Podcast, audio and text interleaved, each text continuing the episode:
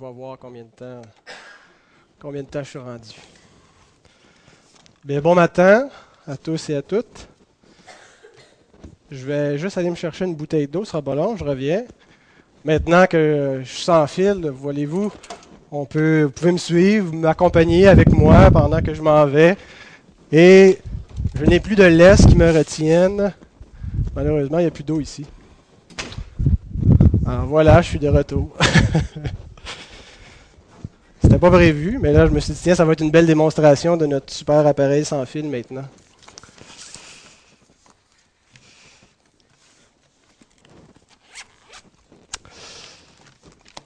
Eh bien, bon matin à tous. Bienvenue à ceux qui nous visitent. Bienvenue Sylvain. Ça fait plaisir que tu sois avec nous. Sylvain, c'est un de mes amis, euh, depuis une année à peu près. On correspond sur euh, par courriel, et puis on s'est vu, plusieurs fois, et puis ben, c'est la première fois qu'il nous visite. Ça faisait un bout de temps qu'on avait planifié ça, ben, content que tu sois là. Et puis ben, à tous ceux et celles qui sont des habitués, ben, content que vous soyez là aussi, et salutations à ceux qui nous écouteraient de la maison. Donc, comme euh, Ghislain le disait, nous continuons avec euh, l'étude sur le, Notre Père, euh, la partie 6. Je vous invite à ouvrir la parole de Dieu si vous voulez bien. Matthieu 6, verset 13, je dis la partie 6 euh, parce que... Merci Suzanne, merci beaucoup. elle est froide en plus, elle est même un petit peu givrée, un peu glacée. J'espère que ça ne va pas euh, geler mes cordes vocales. Il y a un peu de glace. Alors, Matthieu chapitre 6, verset 13. Ne nous induis pas en tentation, mais délivre-nous du malin.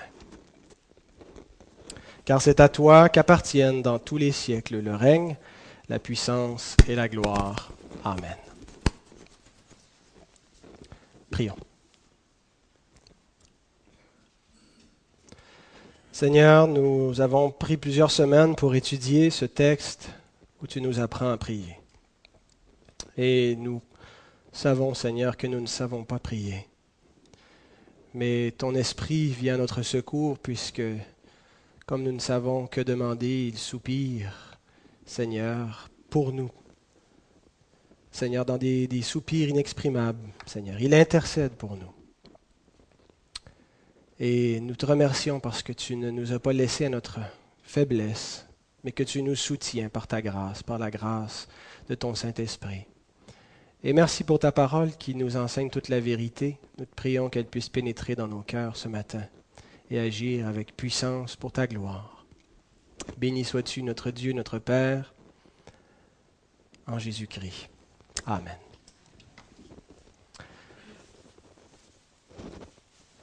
John Owen disait ceci. Excusez-moi, j'ai un petit problème avec ma pince à cravate. Voilà. La tentation n'ajoute rien dans un homme, mais révèle seulement ce qui est déjà en lui. Bien dit, Johnny. La tentation n'ajoute rien dans un homme.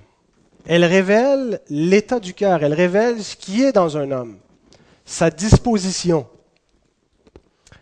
on prend l'exemple de Jésus-Christ qui a été tenté, qui a été mis à l'épreuve, et la tentation n'a pas apporté à Christ quelque chose qu'il n'avait pas auparavant, elle a révélé ce qu'il était, un homme saint, un homme juste, un homme intègre, un homme sans péché. La tentation du diable, ses efforts pour le faire tomber ont été vains. elle n'a servi qu'à révéler la justice de Christ, qu'à démontrer qu'il euh, était sans faute. Par contre, lorsque nous passons par la tentation, souvent elle démontre le contraire, elle démontre que nous sommes faillibles, que nous péchons, que nous tombons. L'exemple de David. Hein, David, on pourrait dire qu'il était un homme à femme. Euh, moins pire, bien sûr, que, son fils euh, Salomon. Salomon, c'est pas qu'il n'aimait pas les femmes, c'est qu'il les aimait toutes. Mais donc David, un bon moment donné, euh, a été séduit par cette femme qui, se, se, baignait nue, et on sait comment il est tombé. Et la tentation a révélé que cet homme était adultère, et qui plus est qu'il était meurtrier. La tentation, donc, révèle ce qui est dans le cœur de l'homme. Et qui d'entre nous n'a jamais cédé à la tentation? Nous avons tous cédé, hein, tôt ou tard, un bon moment donné dans notre vie. Il y a des tentations auxquelles nous résistons, mais euh, malheureusement, nous ne résistons pas à toutes les tentations et nous tombons souvent. J'ai déjà prêché spécifiquement sur le, sujet de la tentation dans ce qui a trait à la convoitise, euh, la nature de, cette sorte de tentation et comment s'en sortir. Si ça vous intéresse, vous pouvez regarder dans notre bibliothèque de, sermons qui est sur le site. Cette prédication est là sur la tentation, une exposition du texte de, Jacques qui traite de ce sujet. Alors je ne vais pas donc élaborer beaucoup sur la question comme telle de la convoitise, euh, mais on va s'en tenir plus aux éléments qu'on retrouve dans le texte. Et la première question qui, m'est venue en lisant ce texte et qui probablement, je ne suis pas le seul euh, qui, s'interroge, c'est Dieu tente-t-il? Ne nous soumet pas à la tentation, ne nous induit pas en tentation. Le verbe veut dire conduire dedans. Hein, ne nous conduit pas dans la tentation.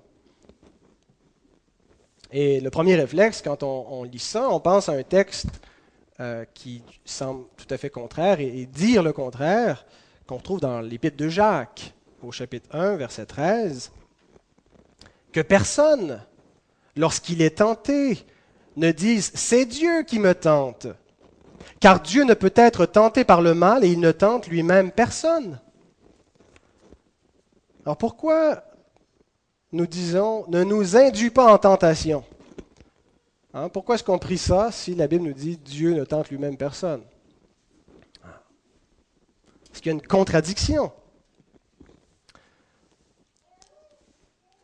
Le verbe tenter, en grec c'est le verbe peirazo, a deux sens. Il, a le sens de euh, chercher à séduire chercher à faire tomber quelqu'un, chercher à, le faire pécher.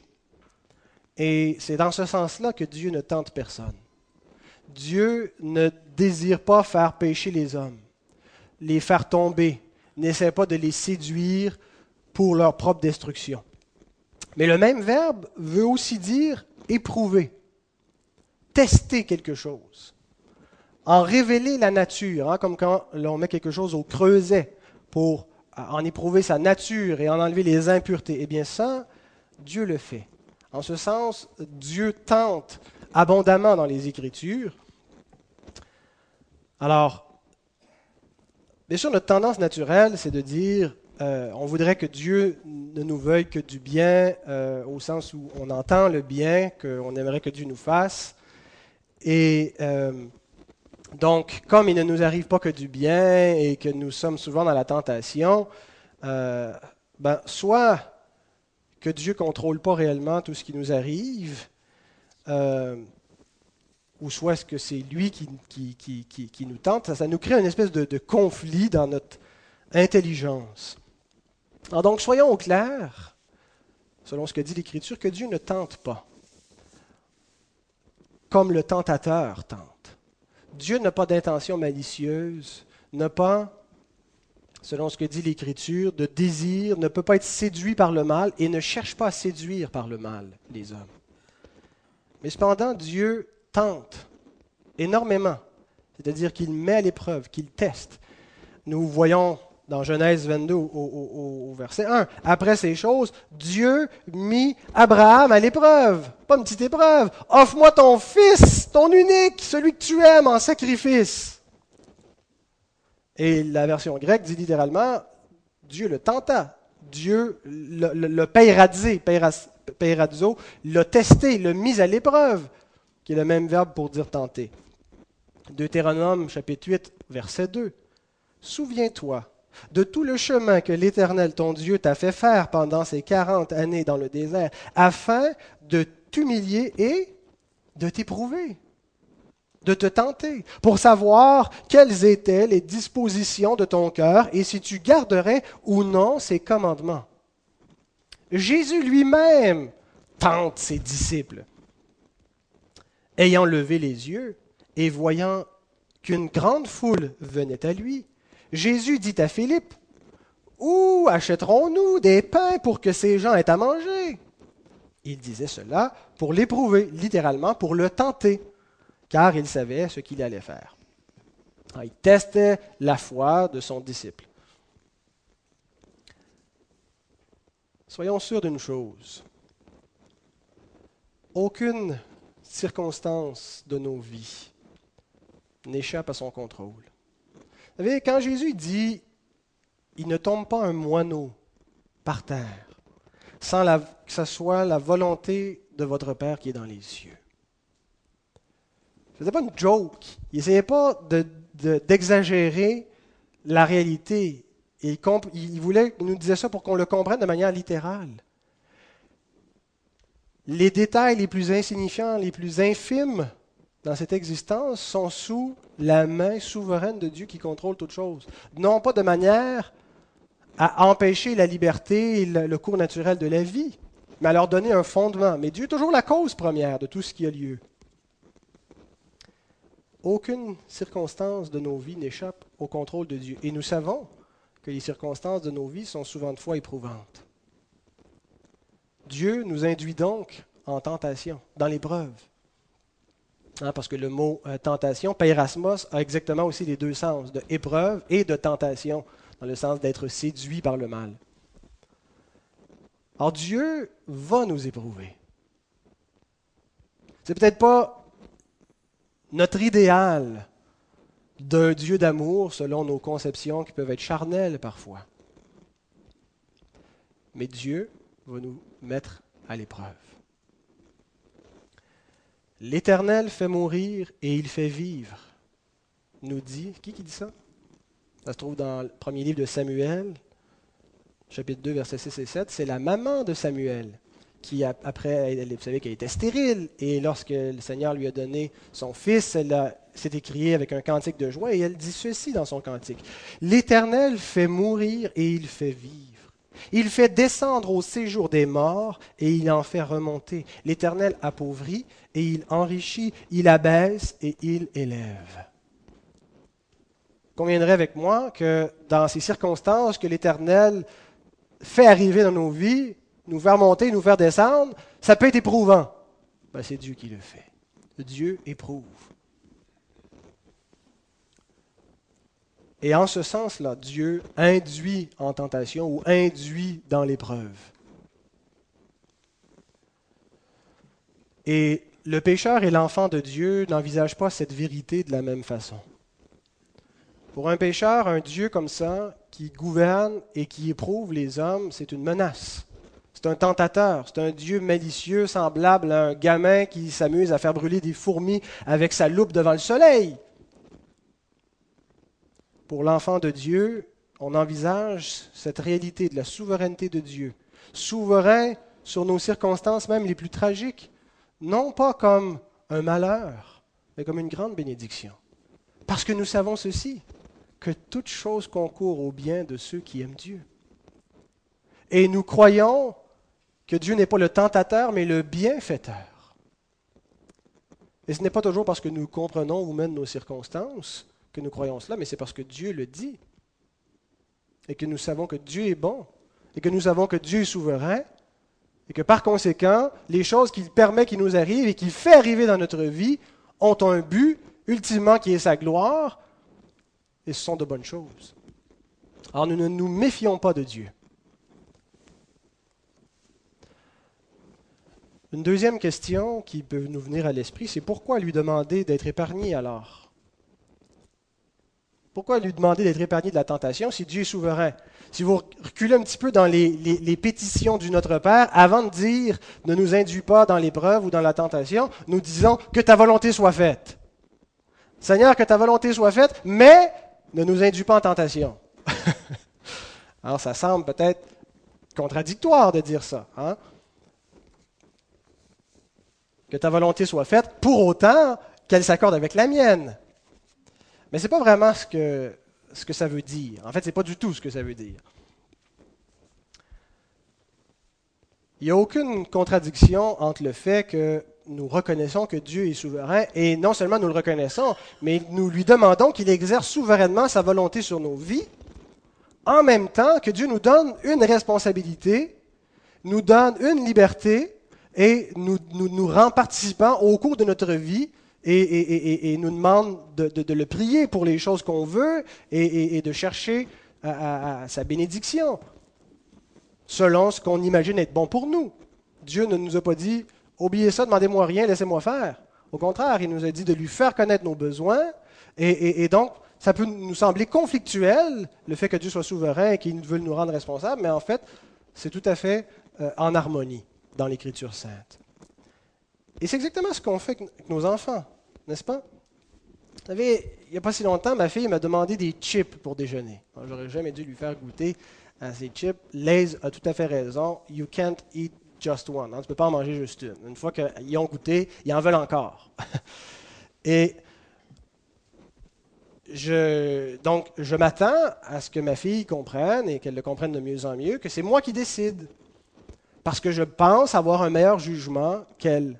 Je sais mieux qu'elle-même ce qui est bon pour elle. Avec le temps, elle deviendra adulte, elle pourra le faire, mais pendant qu'elle est enfant, c'est ma responsabilité. Cependant, je ne lui demande pas de manière absolue de se taire et de ne jamais me faire connaître ses désirs. Et je ne lui dis pas non plus que je ne me laisserai jamais influencer dans mes décisions pour elle par ses requêtes. Cependant, lorsqu'elle me demande des chips pour déjeuner, il est hors de question que je cède à sa demande. N'est-ce pas?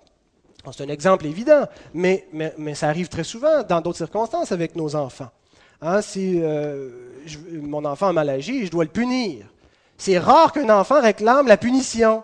C'est rare qu'un enfant dise S'il te plaît, papa, pourrais-tu m'envoyer dans ma chambre ou, me, taper les fesses ou peu importe la punition qu'on emploie? Habituellement, ils veulent l'épargner. Hein? Ils ne disent pas encore, mais ils disent Ok, c'est fini, j'en veux plus.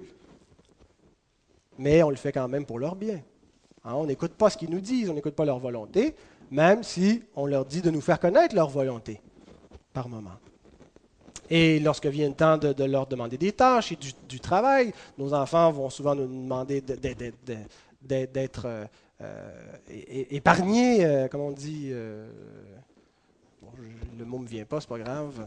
C'est fatigant quand on cherche un mot précis, puis on a juste des termes généraux qui nous viennent dans la tête. Donc, Dieu agit de même avec nous. Il nous dit, je suis souverain. Mais quand même, comme tu es mon enfant, fais-moi connaître tes besoins. Je veux une relation avec toi comme mon enfant. Je ne veux pas simplement que tu saches que je suis au ciel qui gouverne toutes choses et qu'il n'y ait rien qui se passe entre nous. Je veux que tu apprennes à dépendre de moi, à formuler tes besoins devant moi, à m'exprimer ta dépendance, ton amour, ta reconnaissance. Mais je ne te donnerai pas tout ce que tu veux.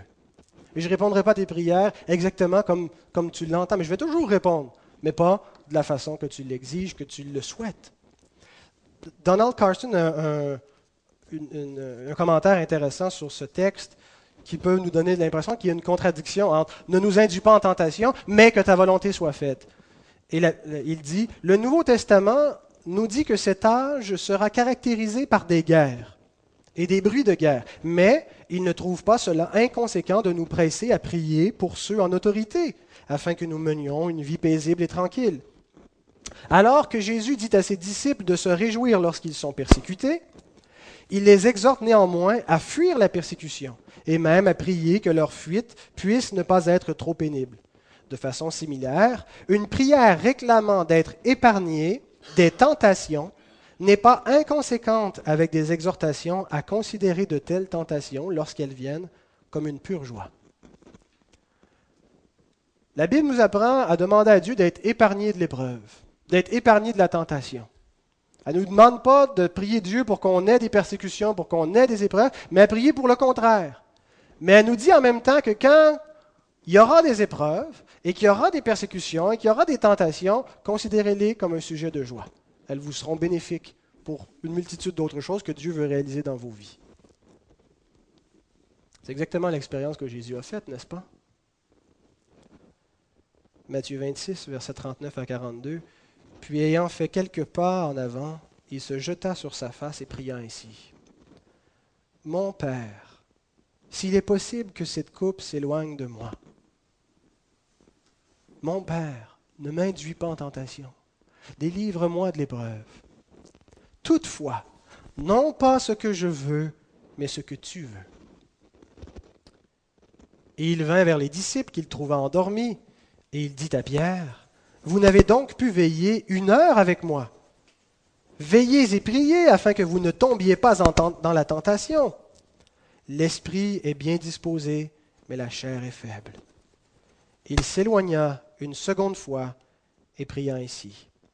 Mon Père, s'il n'est pas possible que cette coupe s'éloigne sans que je la boive, que ta volonté soit faite.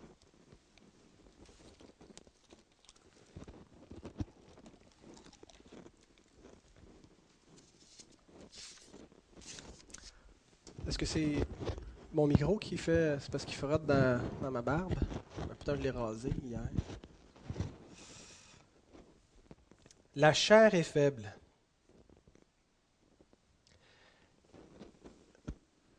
Et si nous ne sommes pas délivrés de la tentation, c'est-à-dire si l'épreuve survient malgré nos prières, et sachez ceci, malgré nos prières, l'épreuve surviendra.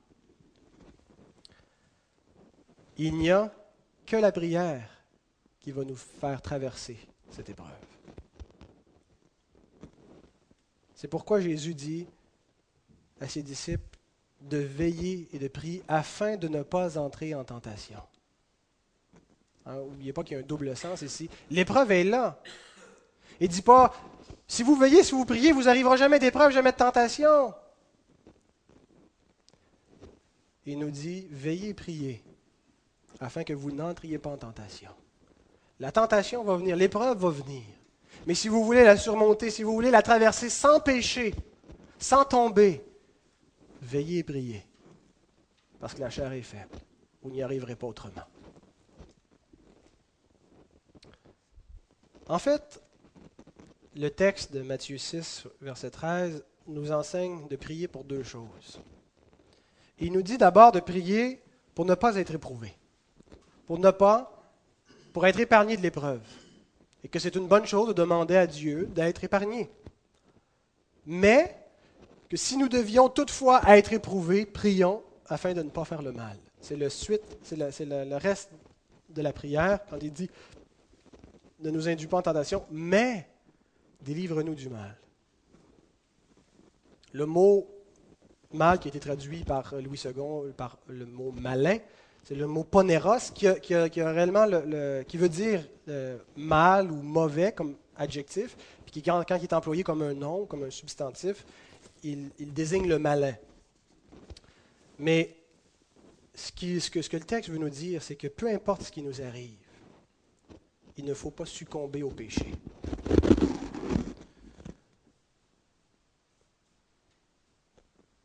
Tant mieux si nous sommes épargnés de l'épreuve. Mais peu importe ce qui arrive, il ne faut pas succomber au mal. Il faut être délivré du poneros, du mal, qui est l'incarnation ultime de ce mal qui est le malin.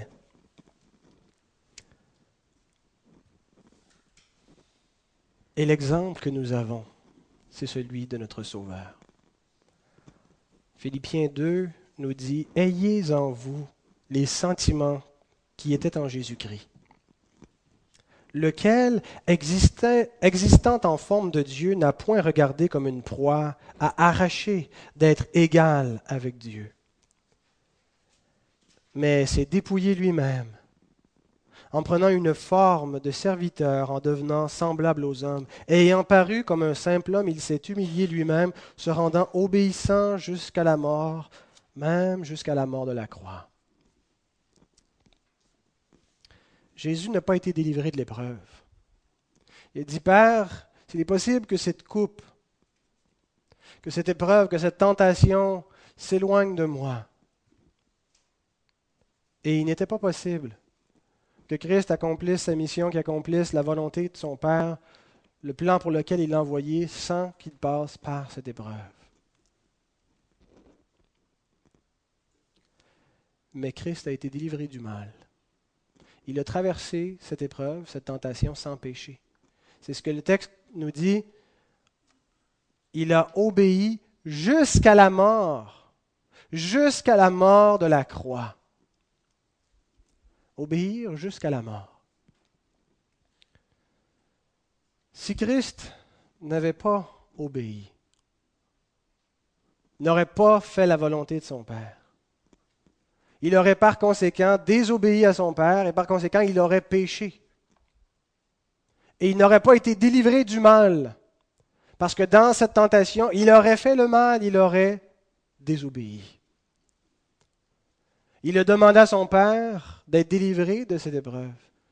Mais il n'a pas été délivré de cette épreuve, il a passé par cette épreuve, mais sans péché, sans tomber aux mains du malin. Il obéit jusqu'à la mort.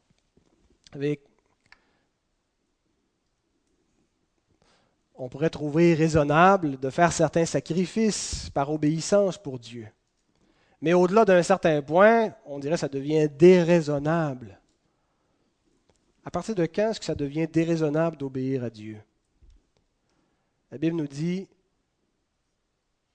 qu'on doit obéir jusqu'à la mort. Vous n'avez pas encore résisté combattu contre le péché jusqu'au sang, nous dit l'Épître aux Hébreux. Christ s'est rendu obéissant jusqu'à la mort, et pas n'importe quelle mort, la mort de la croix. Lorsque nous sommes éprouvés, lorsque nous sommes tentés, lorsque nous souffrons à cause de l'épreuve, de la tentation, nous succombons souvent au mal. Nous ne sommes pas toujours délivrés de la tentation, mais en plus, dans la tentation, nous faisons le mal, nous péchons. Nous sommes incapables de ne jamais succomber. Il arrive par moments où nous ne, succombons pas, où nous ne péchons pas dans la tentation, où nous résistons et nous triomphons, mais nous sommes incapables de ne jamais succomber. Et Jésus nous dit, pour ne pas succomber, vous devez prier afin de ne pas tomber dans la, tentation. La chair est faible. Vous devez continuellement prier, délivre-nous du mal. Si je dois être éprouvé, si je dois être tenté, délivre-moi du mal. L'apôtre Pierre écrit ceci, 1 Pierre chapitre 2, versets 20 à 24. Si vous supportez la souffrance lorsque vous faites ce qui est bien, c'est une grâce devant Dieu. C'est une grâce et c'est à cela que vous avez été appelés, parce que Christ aussi a souffert pour vous, vous laissant un exemple afin que vous suiviez ses traces. Lui qui n'a point commis de péché, et dans la bouche duquel il ne s'est point trouvé de fraude. Lui qui injuriait ne rendait point d'injure, maltraité ne faisait point de menace, mais s'en remettait à celui qui juge justement lui qui a porté lui-même nos péchés en son corps sur le bois, afin que, mort au péché, nous vivions pour la justice. Lui, par les meurtrissures duquel vous avez été guéris. Christ nous a donné un exemple. Mais sachez ceci, nous ne sommes pas sauvés en suivant son exemple, mais nous sommes sauvés par ses meurtrissures. Pierre nous dit, regardez cet exemple parfait d'obéissance. Regardez son sacrifice. Regardez comment il a répondu à la tentation. Lorsqu'il a été maltraité, lorsqu'il a été persécuté. Suivez ses traces. Mais Pierre sait qu'on ne les suivra pas parfaitement parce qu'il ne les suivait pas parfaitement lui-même. Hein? Comment il suivait Christ dans, dans, sa passion De loin et en le reniant. Et c'est comme ça que nous suivons Christ aussi dans nos propres épreuves. De loin souvent et en le reniant mais il nous rappelle ceci, que ce n'est pas en suivant son exemple que nous sommes sauvés, mais c'est par lui-même, par ses propres souffrances, par ses propres meurtrissures que nous sommes guéris, que nos péchés sont expiés, que nos propres fautes, lorsque nous succombons à la tentation, sont enlevées du fait que lui n'a pas succombé. Il est un sauveur.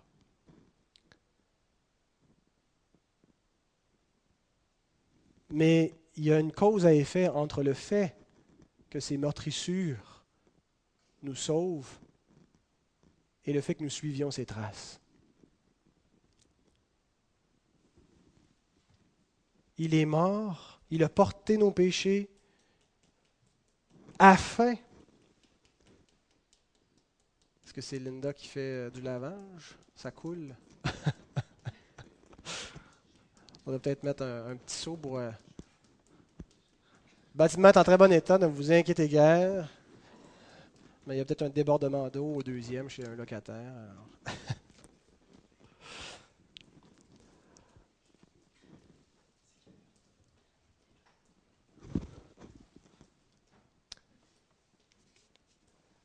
Donc,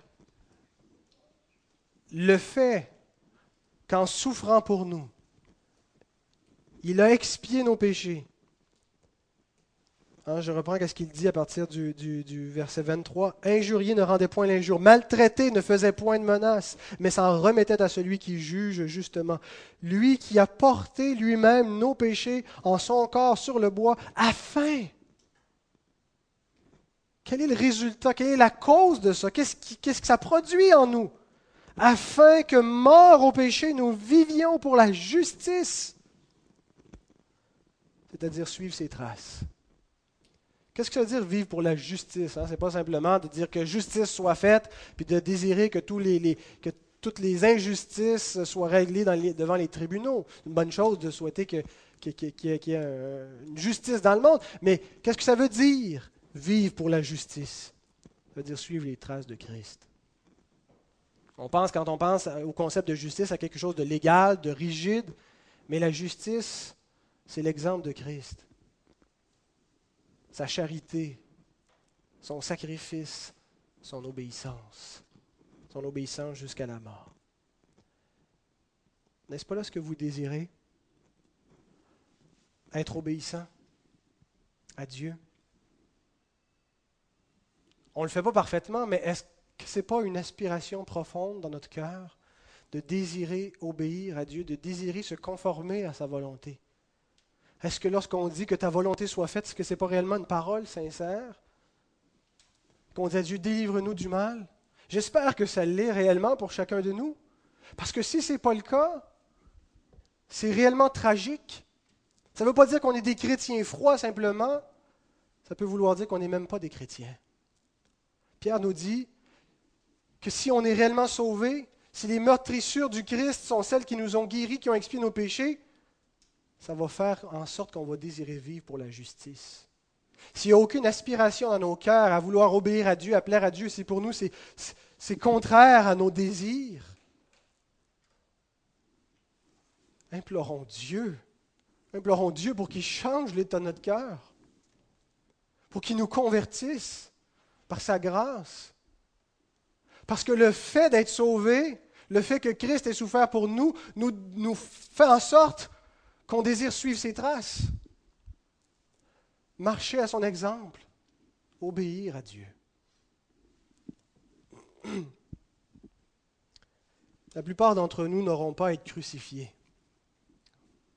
pour suivre le Seigneur, pour obéir à sa volonté. En fait, il y a envers aucun de ses enfants envers lequel le Père a été plus exigeant qu'envers son Fils Jésus. Il est exigeant envers nous, il exige une obéissance, une obéissance parfaite à sa volonté, sachant qu'on ne le fera pas, et c'est pour ça qu'il nous a donné un sauveur. Mais il n'y a personne qui a eu à subir une aussi grande épreuve que celle de Christ. Dieu n'a exigé une telle mission, une telle obéissance d'aucun d'entre nous.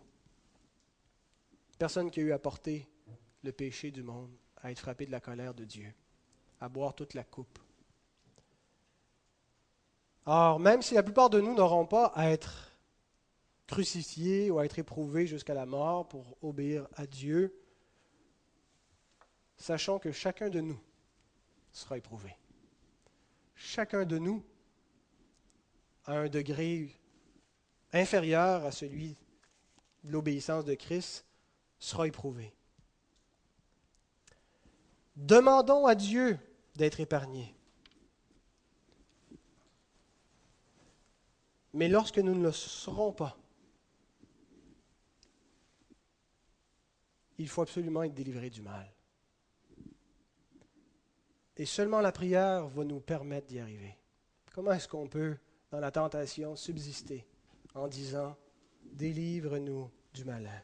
Vous savez, quand on s'en va en voiture, Habituellement, ben, si on s'en va au dépanneur, on ne prie pas habituellement avant de partir, on fait notre commission. Mais habituellement, quand on s'en va faire une longue distance, on part en voyage, on va prendre un temps de prière, hein, soit en roulant ou avant de partir, puis on dit Seigneur, bénis notre voyage, protège-nous sur la route. Qu'est-ce qu'on est en train de faire sinon que de dire Préserve-nous de l'épreuve. Ne permets pas qu'il nous arrive une épreuve, ne nous induis pas en tentation. Et la plupart du temps, Dieu répond dans le même sens où on lui demande. Mais si une tragédie devait nous arriver, est-ce que nous nous révolterions contre Dieu? Si on devait avoir un accident, perdre un membre de la famille ou perdre un membre de notre corps, comment serions-nous délivrés du mal? Du mal que nos cœurs pourraient concevoir contre Dieu, lui en vouloir Seule la prière va nous permettre. La chair est faible, mais pour être délivré dans la tentation, dans l'épreuve, prions. Quand Caroline a été enceinte les trois fois, on a toujours prié pour nos enfants les neuf mois avant qu'ils viennent au monde. Hein, parce qu'on considère qu'un enfant est un être humain à partir du moment de sa conception. Et nous prions pour lui. Et nous demandons à Dieu que cet enfant, entre autres choses, puisse naître en santé. Comment aurions-nous réagi si nos enfants étaient nés avec un handicap lourd Ou s'ils n'étaient pas nés, étaient morts en chemin On prie encore pour nos enfants. On entend toutes sortes d'histoires d'horreur qui nous font frémir, qui nous terrifient à imaginer que ça pourrait arriver aux nôtres. Et on dit au Seigneur de les protéger.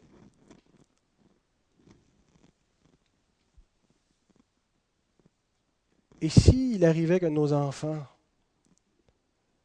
tombe malade gravement, meurt, soit violenté,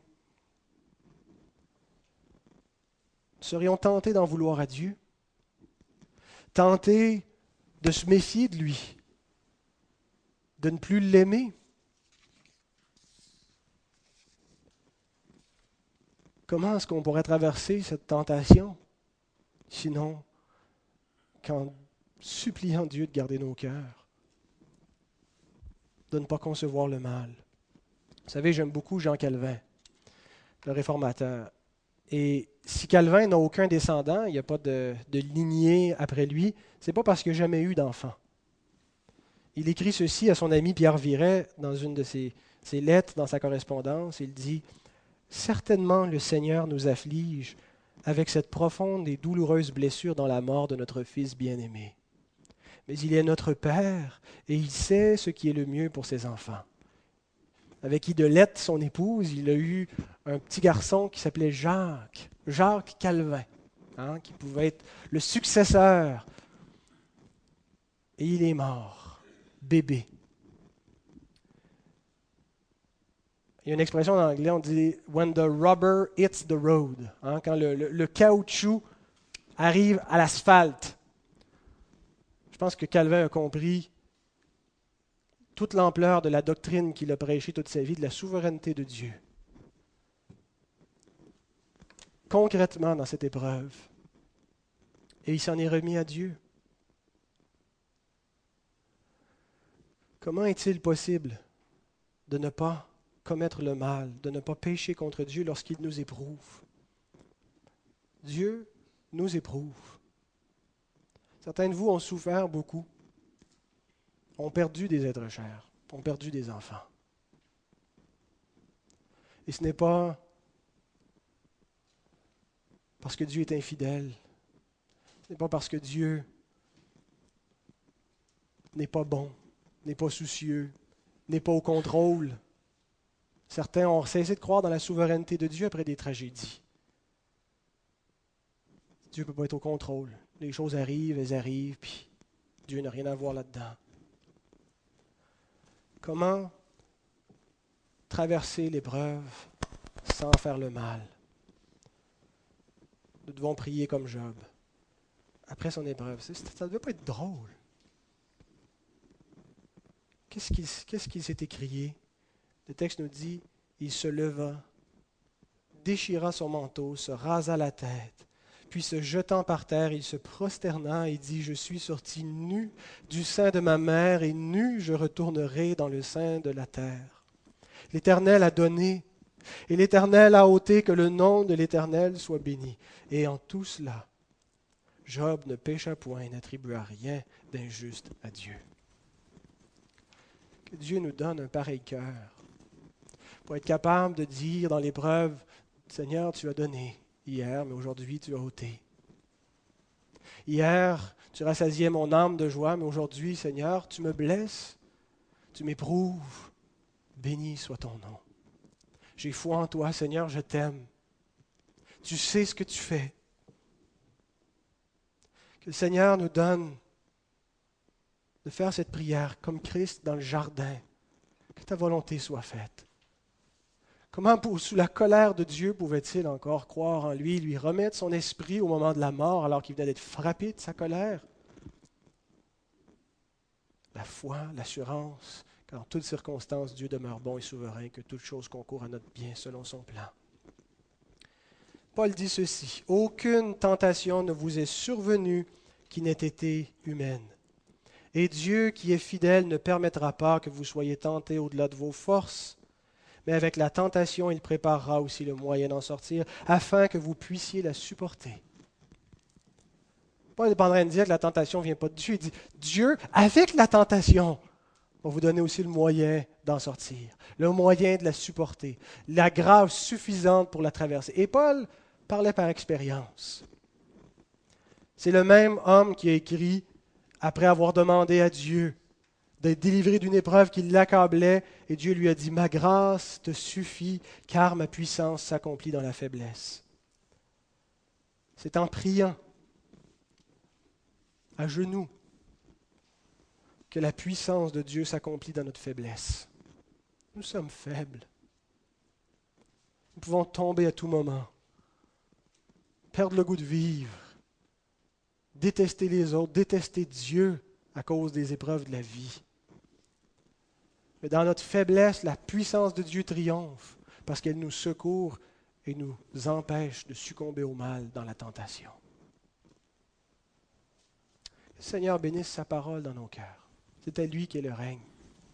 C'est à lui la puissance et la gloire dans tous les siècles. Amen. utile. 42 minutes, 43. Seigneur nous a délivrés de la tentation de cette épreuve, d'étirer un long sermon. Alors que le Seigneur puisse bénir sa parole dans nos cœurs. Amen.